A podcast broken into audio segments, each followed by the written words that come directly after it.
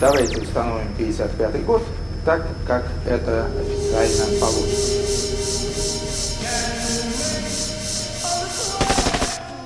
Привет, граждане, меня зовут Артемий Троицкий.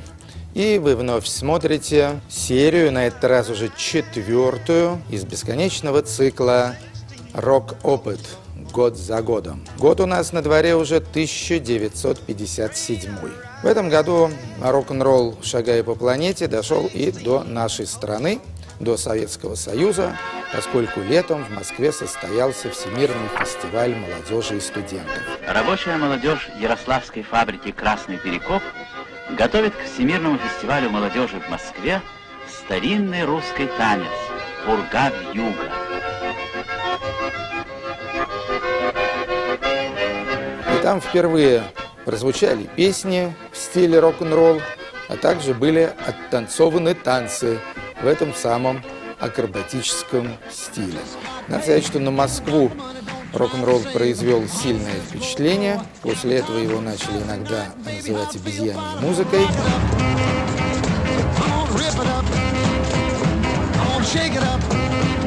И хотя Советский Союз первым запустил космос спутник, это произошло в том же, в 1957 году, в октябре месяце, правда, но по части земной жизни было похоже, что мы от американцев слегка отстали. В Америке, надо сказать, обезьяньей музыкой рок-н-ролл называли тоже. В 1957 году пошла ожесточенная реакция на этот протестный, альтернативный и непричесанный молодежный музыкальный стиль.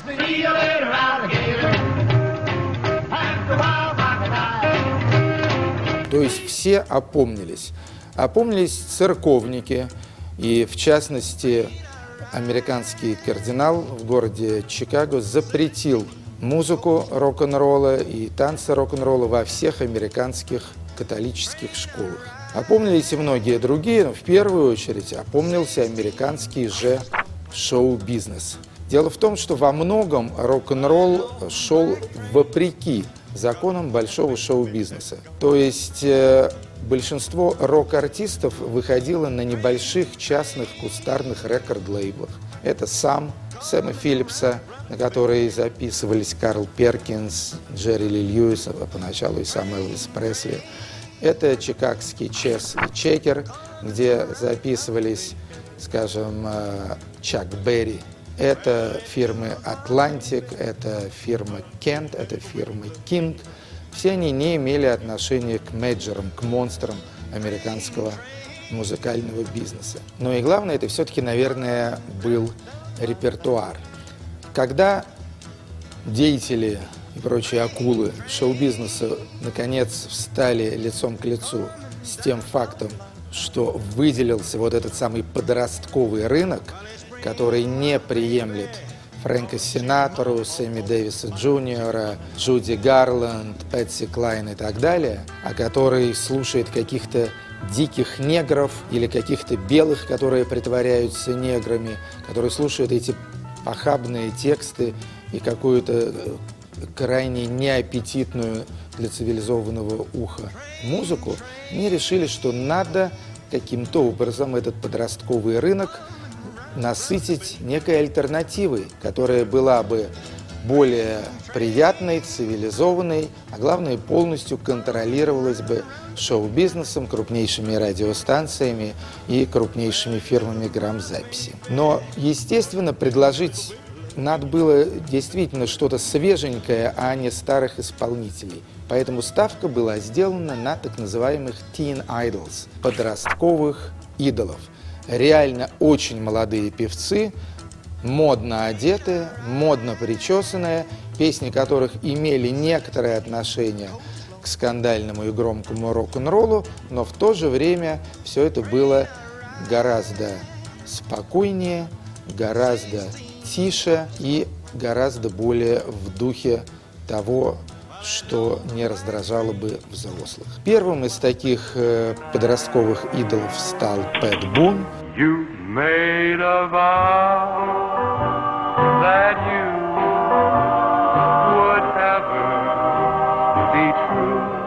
Вторым стал канадец по имени Пол Анка. В 1957 году он покорил всю Северную Америку своей песней «Даяна».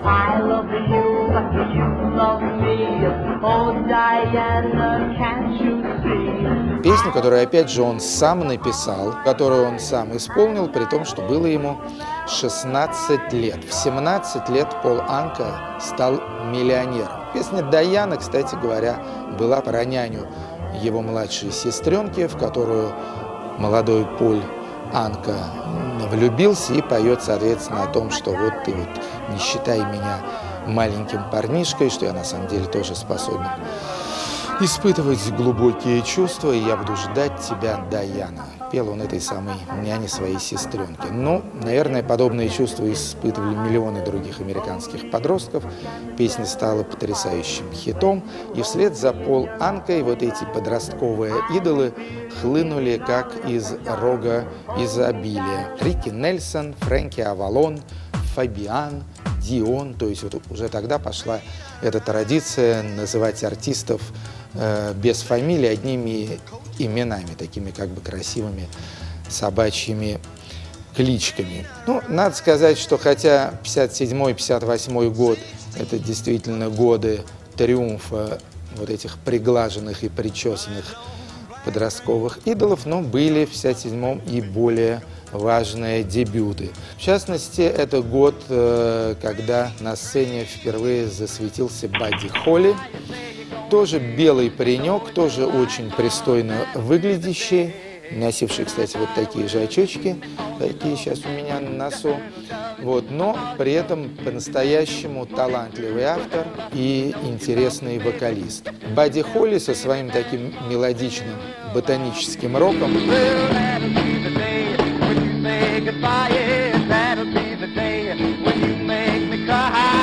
оказал огромное влияние на Битлз. Еще одни интересные дебютанты – это дуэт Everly Brothers, такие два брата с гитарами, тоже певшие мягкий кантри. Don Everly, age 20. Only a 20-year-old would say his name in the first place, huh? How about you? What's your name? Phil Everly, I'm 18 years old. Will both of you please smile? Кроме того, дебютировали как минимум сразу два новых стиля инструментальной музыки. Во-первых, собственно, инструментальный рок. То есть с самого начала, с 1955 года, рок-н-ролл зарекомендовал себя в первую очередь как музыка вокальная.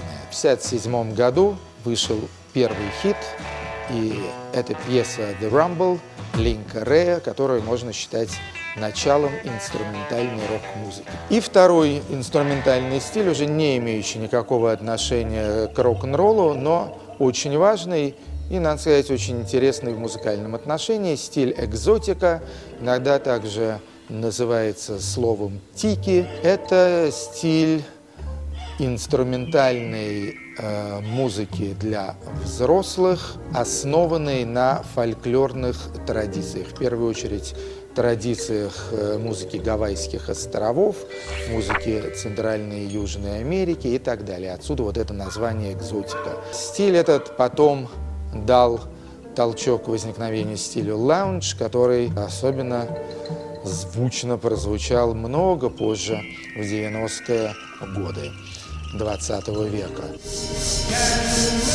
Важнейшие события произошли в 1957 году в Англии. Тут надо сразу сказать, что Англия тогда была абсолютнейшей дырой на карте поп-музыки. Никто англичан не знал. И вообще, скажем, такие страны, как Франция и Италия, имели тогда как-то, ни странно, большее значение – на мировой поп-сцене, чем Англия. Тем не менее, 6 июля 1957 года в городе Ливерпуле познакомились два подростка, 16-летний Джон Леннон и 15-летний Пол Маккартни. Вскоре они основали свою первую группу, которая играла музыку скифл. В том же 1957 году они написали свою первую совместную песню, которая называлась «Hello, little girl», «Здравствуй, девчоночка», и по словам Леннона и Маккартни во многом была навеяна мелодиями, которые нравились их родителям. Кстати говоря, в том же 1957 году, в том же городе Ливерпуле, открылся в одном из подвалов в центре города музыкальный клуб под названием «Каверн» – «Пещера». В этом клубе спустя пару лет группа «Битлз» дебютировала. Рекомендуемое слушание по 1957 году. Категория песни. Первое место. Чак Берри «Рок-н-ролл мьюзик». Рок-н-ролльный гимн, который, кстати говоря, замечательно исполнила та самая группа Битлз, которую мы только что упоминали.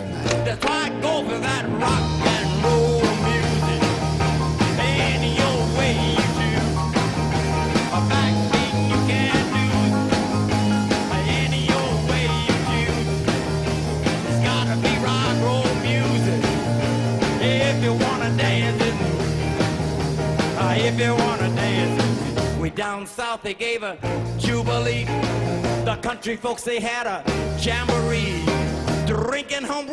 Второе место. Элвис Пресли. Jailhouse Rock. Одна из веселейших песен Элвиса Пресли и одна из песен, видео, версию которой вполне можно считать видеоклипом, поскольку, строго говоря, эта песня прозвучала впервые в фильме «Jailhouse Rock», в котором Элвис играл молодого обаятельного заключенного в тюрьме, который сколотил свою рок-н-ролльную команду.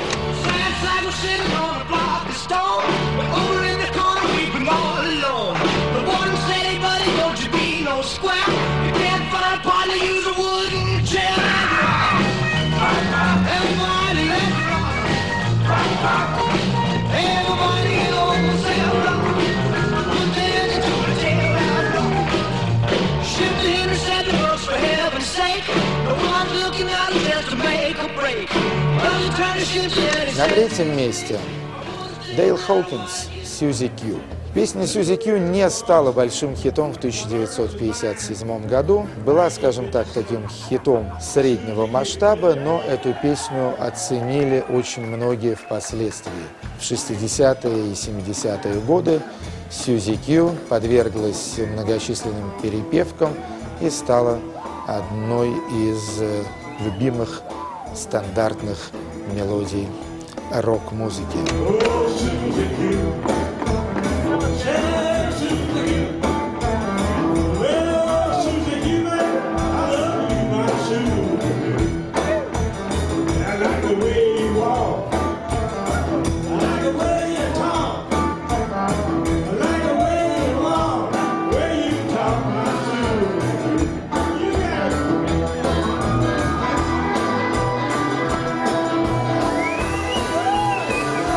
Четвертое место. Little Richard Люси. Ну, одна из типичных взвинченных рок-н-ролльных песен.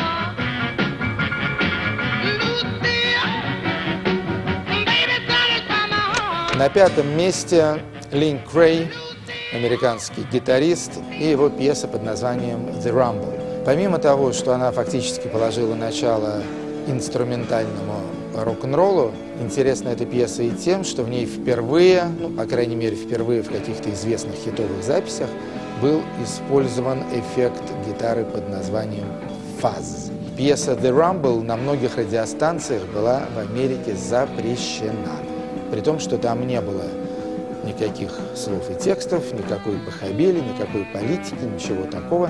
Запрещена она была из-за своего названия. Было сказано, что «рамбл» ну, как бы свара, потасовка, что это слово из бандитского лексикона, и потому, собственно говоря, употреблять это название в эфире не рекомендуется.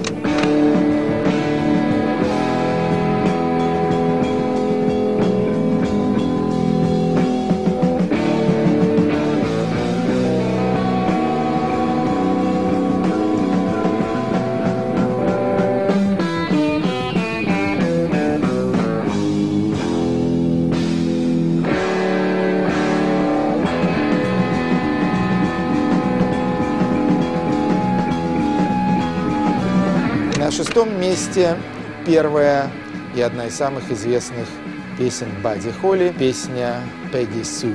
Песня у него идеально подходящая э, для таких чистеньких школьных вечеринок. При этом очень э, трогательные тексты и очень чистое исполнение, которое, собственно говоря, и приглянулось в первую очередь европейцам. Европейцы ведь до некоторой степени побаивались вот этого дикого негритянского начала в рок-н-ролле. Им бы что помелодичнее. И Бадди Холли в этом смысле пришелся очень даже ко двору.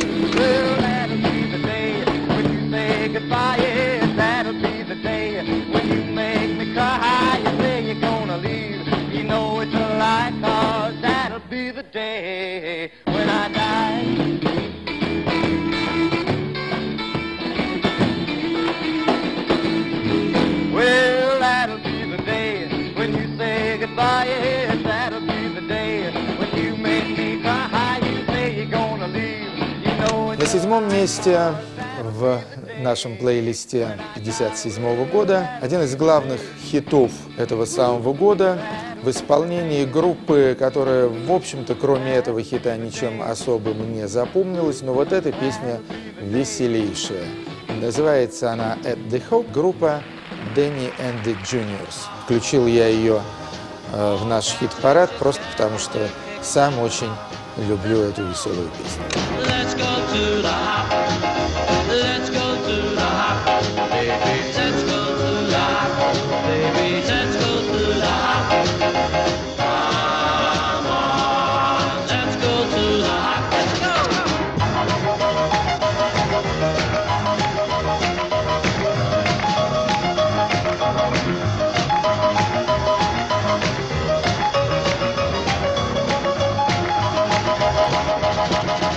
Восьмом месте Донни Фил Эверли со своим дебютным хитом, песней «Bye Bye Love». Романтичная песня, красивая мелодия, фактурные братцы. И впереди у них большая и красивая карьера. Bye bye,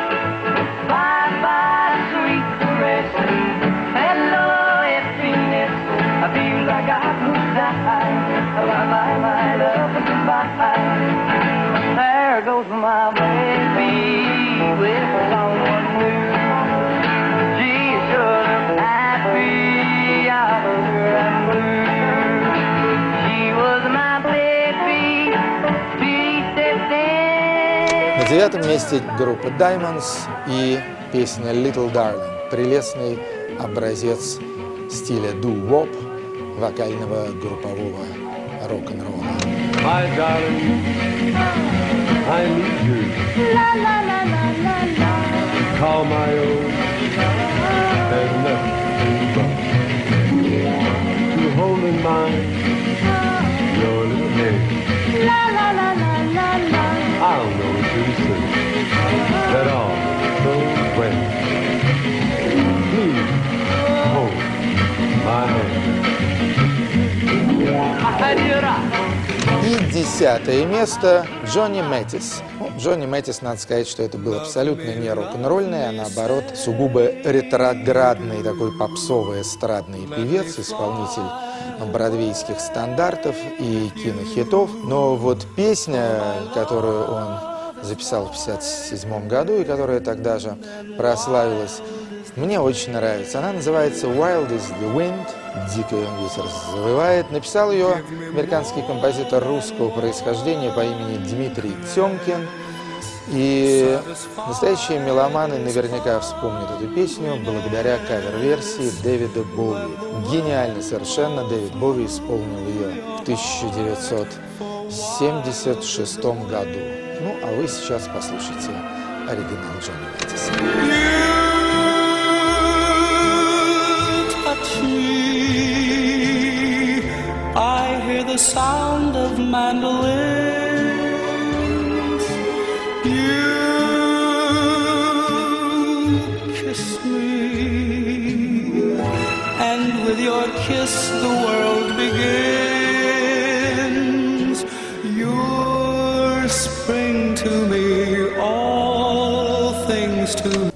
Альбомы. Пять главных альбомов 1957 1957 года. Альбом номер один Джонни Гитар Уотсон «Gangster of Love». Альбом на самом деле не рок-н-ролльный, но эпохальный. Это первый электрический блюзовый альбом.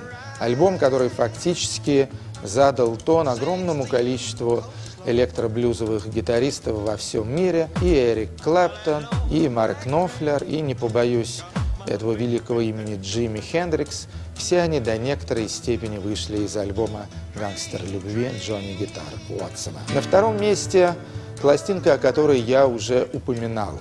Американский аранжировщик, композитор, пианист, исполнитель на различных экзотических инструментах Мартин Денни и его альбом «Экзотика». Соответственно, возникает стиль экзотика, он же тики, в дальнейшем перетекший во многие другие стили экзотической музыки для закоренелых холостяков. На третьем месте дебютный альбом великого соул-певца Рэя Чарльза. Четвертое место Бадди Холли и его группа The Crickets, то есть Сверчки, альбом The Chirping Crickets, чирикающие или сверчащие сверчки во главе, естественно, с Бадди Холли. На пятом месте в 1957 году прекрасная пластинка, которую я изредка ставлю по сей день. Она называется The Wildest с восклицательным знаком, то есть «Самый дикий», и записал его Луис Прима. Ну, надо сказать, что Луис Прима, артист, который в большей степени известен среди любителей джаза и свинга, но рок-н-роллу, на мой взгляд, он тоже очень близок, поскольку действительно парень дичайший, и песенки у него могут, я думаю, дать много очков вперед даже самым заводным рок-н-роллерам. Вот, пожалуй, и все на 57 год. А я с вами прощаюсь до следующего года. Это был Артемий Троицкий и цикл «Рок-опыт» год за годом.